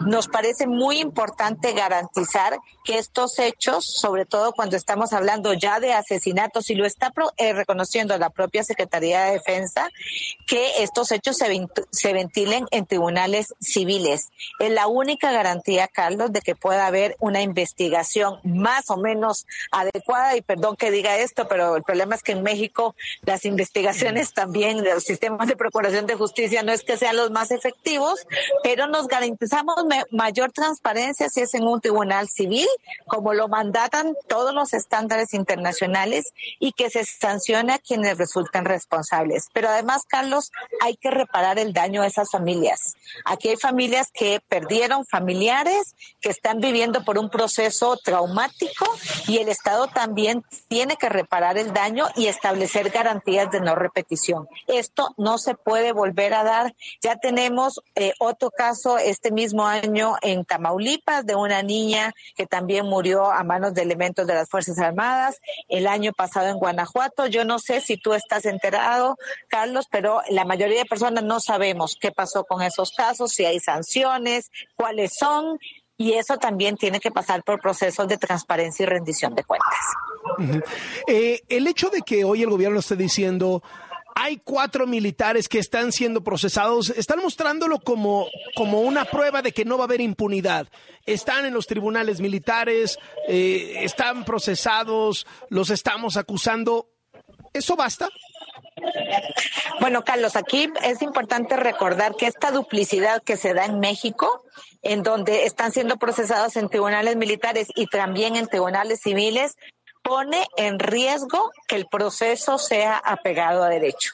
Un proceso apegado a derecho tiene que darse solamente a través de la vía civil. Aquí puede haber personas que fueron asesinadas a manos de otras personas y como en cualquier otro caso, eso tiene que ir en tribunales penales y ahí es donde tiene que ventilarse. En México se mantiene esta duplicidad que ya nos ha provocado, justamente nos ha llevado a que este tipo de violaciones a derechos humanos queden impunes, como fue en el caso de Tlatlaya. No podemos repetir eso y el Estado mexicano ya tiene esa experiencia, de manera que lo puede corregir hablando de garantías de no repetición. Esto se tiene que ventilar en tribunales civiles de carácter penal y también es importante que ni la Sedena ni ninguna otra institución de las Fuerzas Armadas, incluyendo al comandante en jefe, intervengan de ninguna manera en el proceso para que sea un proceso apegado a derecho. Muchísimas gracias, Edito Olivares Ferreto, directora ejecutiva de Amnistía Internacional en México, y muy buenas tardes. Muy buenas tardes, Carlos, y muchas eh, gracias y buenas tardes también a toda tu audiencia. Gracias. Así las cosas. Con Carlos Loret de Mola. Por W. Son días de FIL en minería de la Feria Internacional del Libro de Minería, una de las más prestigiadas de nuestro país. Vamos a conversar de esto con el periodista, escritor y analista Nicolás Alvarado. Querido Nicolás, ¿cómo estás? Muy buenas tardes. Querido Carlos, ¿cómo estás? Muy buenas tardes. Pues un poco azorado, para serte franco, aunque bueno, cada vez voy perdiendo más la capacidad de asombro con la ausencia del Fondo de Cultura Económica de esta edición de la Feria Internacional del Libro de Minería. ¿Qué pasó ahí? ¿Por qué se peleó pues uno de los obradoristas de hueso más colorado, Paco Taibo, director del Fondo de Cultura Económica, con la FIL? ¿Qué pasó? A ver, eh, es bastante asombroso el asunto. Pues el Fondo de Cultura Económica, eh, institución editorial del Estado mexicano sin fines de lucro, pues lleva muchísimo tiempo, toda la vida, teniendo un stand en la Feria Internacional del Libro de Minería, institución del Estado mexicano sin fines de lucro, es decir, una feria que pertenece a la UNAM, particularmente a la Facultad de Ingeniería de la UNAM. ¿Por qué, se, por qué a la Facultad de Ingeniería? Porque ella, de, de, esa dependencia universitaria depende el Palacio de Minería y fue la Facultad de Ingeniería la que hace muchísimas décadas inventó esa feria del libro en ese recinto que es su recinto como una política pública de difusión de la cultura y de la lectura del libro. Bueno, a la hora de la negociación, digamos, de este año del Fondo de Cultura Económica con el patronato de la Feria de Minería, pues no, no le gusta al fondo el costo del stand, que es, según reportan las declaraciones de Paco Ignacio Taibo II, su director, de 11 mil pesos por metro cuadrado. Quiero decirte que el volumen de libros que se vende en la Feria del Libro de Minería, pues es altísimo. Digo, tú has ido, yo he ido, hemos estado juntos en la Feria de Minería. Pues es una feria en donde hay literalmente que saltar por encima de las personas que están sentadas en el suelo leyendo porque se abarrota. Es decir, tal cual, no tal cual. Tal cual tú y yo hemos brincado personas para llegar a nuestro salón, porque está lleno de gente que está comprando libros. Y hay libros de todos tipos. Tú en la feria de minería puedes comprar unas ediciones elegantísimas de Azulín y de Taschen que cuestan miles de pesos y puedes comprar ediciones de bolsillo y libros de viejo que te pueden costar nueve pesos. Ese es el rango, digamos, que tiene la, la feria del libro de minería. Hay libros para todo público. Bueno, ahora, lo que dice Paco Ignacio Taibo es, es carísimo y es carísimo porque tienen una visión neoliberal de lo que son los libros. A ver, nadie obliga a vender libros caros en la feria de minería. Podría perfectamente el Fondo de Cultura Económica, como una contribución al esfuerzo universitario de difundir el libro y la lectura, pagar sus 11 mil pesos por, por, metro cuadrado, vender los libros muy baratos, su colección Vientos del Pueblo y todos estos libros a muy bajo precio que tienen, y perder dinero, porque finalmente trabajar a fondo perdido sería contribuir a un esfuerzo universitario de difusión de la lectura y pues ellos no tienen necesidad de responderle a unos accionistas como Penguin Random House o como Planeta o como Océano. Ellos simplemente estarían trabajando a fondo perdido para hacer una suma de esfuerzos institucionales en pro del libro y la lectura. Pero pues supongo que la relación entre la UNAM y el gobierno federal está tan tensa y sirve tanto a los adictos al discurso de Paco Ignacio Taibo este argumento de la UNAM es neoliberal y la Feria del Libro de Minería, que lo que prefieren pues es hacer competencia desleal porque aprovechando todo el público que va a la Feria del Libro de Minería, se instalan al lado, en el Palacio de Correos, con un tendido de libros que, pues claro, no les cuesta porque es del gobierno federal. Nada más que se están aprovechando de todo el esfuerzo organizativo, institucional, mercadológico, histórico de la Feria del Libro de Minería, pues para hacer una competencia desleal en el edificio de al lado. No, no, no, pues sí. Está tremendo el asunto. Pero en cualquier caso hay que ir a la FIL, ¿no? Por supuesto, hay que ir a la Feria del Libro de Minería. Es una de las grandes ferias del libro de nuestro país. Es una, es quizás la feria histórica, la primera. El lugar es una maravilla, el Palacio de Minería. Es una feria que tiene una oferta editorial muy amplia de todos los precios, de todas las orientaciones ideológicas y es una feria que sobreviviría a la, a la presencia de cualquier editorial pública o privada y a cualquier sexenio ideológico, Carlos. Te mando un abrazo, querido Nicolás, como siempre. Carlos, un abrazo fuerte. Hasta luego, Nicolás Alvarado, especialista en temas culturales. Estás escuchando Así las cosas con Carlos Loret de Mola por W. Vamos a quitarnos la mirada del ombligo, vamos a hablar de lo que está en el mundo de la geopolítica, en la prensa internacional y durante varios meses han estado apareciendo piezas sobre esto que en el mundo diplomático y de espías de Estados Unidos se conocía como el síndrome de la Habana. Resulta que mucha gente que trabajaba en las embajadas de los Estados Unidos en países, sobre todo complicados, como por ejemplo Cuba, ¿no? Pues sabe pésimas relaciones entre Estados Unidos y Cuba. Empezaron a experimentar una serie de malestares físicos de lo más diverso, ¿no? Que si la cabeza, que si las articulaciones. Y entonces se empezó a especular que los países enemigos estaban lanzando como ondas electromagnéticas o a lo mejor envenenando a, los diplomáticos o a la gente de la CIA o los delegados de la DEA, etcétera, etcétera. Bueno, saca el Washington Post ayer en su portada, el síndrome de La Habana no existe. Se le empezó a llamar el síndrome de La Habana. No. Después de una robustísima investigación, llega a Estados Unidos a la conclusión de que pues cada quien estaba sintiendo distintos malestares atribuibles a distintas cosas, pero no a un tema de espionaje. Imagínense de lo que estamos hablando, ¿no? El Wall Street Journal pone sobre la mesa un tema de salud muy, muy importante. De acuerdo a los datos recolectados en Estados Unidos, cada vez personas más jóvenes padecen cáncer colorectal. Fíjese cómo, cómo han evolucionado las cifras. Hace 20 años, el 11% de los diagnósticos de cáncer colorectal eran en menores de 55 años. 11%, o sea, uno de cada diez. Se duplicó ya, ya es 20%, dos de cada diez. El 20% de los pacientes que tienen cáncer colorectal tienen menos de 55 años. O sea, a, cada vez más jóvenes tienen esto. Y al 60% se les detecta en etapas avanzadas, lo cual es gravísimo, lo cual marca que hay que estar, mientras más jóvenes, también al pendiente de estos temas. Hablando de asuntos de salud, prácticamente ayer todas las primeras planas pusieron en su portada que Eli Lilly, esta farmacéutica muy robusta, que había estado bajo fuego por lo carísimas que estaban las insulinas, ha decidido bajar los precios de sus insulinas 70%. Bajar el precio 70% después de muchísima presión política. Hace unos días le contamos que el eh, Wall Street Journal publicó, no me acuerdo si el Wall Street Journal o el Financial Times, pero publicaron la historia de este hombre llamado Fan Bao, un banquero chino, que resulta que empezó a ver las cosas en China y se ve que no le gustaron mucho, y empezó a mover su dinero su fortuna personal a Singapur, tratando de hacer un family office, ¿no? un fondo que le maneje su lana, en Singapur, ya no en China.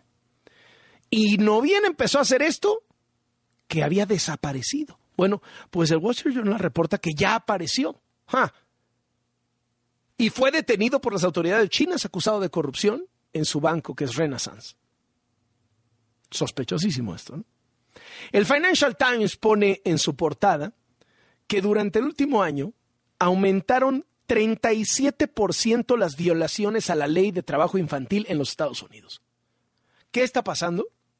Primero, hay muchos niños migrantes que están trabajando en fábricas, en el campo, muchísimo más que antes. Y segundo, como encima de todo, después de la pandemia, muchos adultos ya no quisieron volver a trabajar o ya no quisieron volver a trabajar en las mismas condiciones que trabajaban antes o durante las mismas jornadas que trabajaban antes, de pronto se dio una escasez de personal en empresas, en fábricas, en restaurantes, en lo que usted me diga, en Estados Unidos. Y entonces empezaron a contratar niños. Bueno, se han disparado 37% las violaciones a las leyes del trabajo infantil. Y déjeme cierro con dos notas que me parecieron muy divertidas. El New York Times, en su portada de hoy, yo no sabía que existía esta chamba en el mundo de la cinematografía. Resulta que hay una especie de coordinadora de escenas candentes. Sí, sí, sí. Que de pronto en la serie o en la película se quitan la ropa, o se meten en una cama, o se empiezan a dar besos y a tocar, etcétera o, tienen desnudos, ¿no? Para evitar que haya gente que se propase, que pues, se pase de listo, que abuse, para evitar eh, pues, que algo se vea mal, ¿no? Para cuidar a las actrices, para cuidar a los actores también, pues hay gente especializada en escenas subiditas de calor. No, así lo definen, ¿no? Como escenas candentes. Y es una industria que crece cada vez más porque, porque para evitar demandas, para evitar, o sea, acuérdense que muchas de las cosas del Me Too tuvieron que ver con esto, con decir, sí, claro, pues decía que en la escena había que darnos un beso y este cuate se mega pasó, ¿no? Bueno, pues ya existe esto. Me pareció interesantísimo el tema. Y luego el Wall Street Journal cuenta la historia del fiscal de los Estados Unidos Merrick Garland, que es fanático de Taylor Swift. Pero al grado que en muchas de sus comparecencias, en sus ponencias, en los juicios en los que interviene, cita frases de Taylor Swift. Acaba de ir a comparecer al Congreso por el tema del escándalo de Ticketmaster durante la venta de boletos de Taylor Swift y citó frases de Taylor Swift, de, sus canciones, etcétera, etcétera. Es un fan de Taylor Swift y es fiscal de los Estados Unidos. Esto viene a cuento por qué. Porque que era presidente de la Corte hasta hace unas semanas, Arturo Saldívar, también, que por cierto, se decía por ahí que se moría de ganas de ser fiscal, es, también ha declarado públicamente que es fan de Taylor Swift y ha subido muchas historias a sus redes sociales escuchando música de Taylor Swift o citando canciones de Taylor Swift, etcétera, etcétera. Con esto nos quitamos la mirada del ombligo. Así las cosas. Con Carlos Loret de Mola. Por W. Con esto llegamos al final de Así las cosas en W Radio y a partir de este momento declaramos inaugurado oficialmente el fin de semana.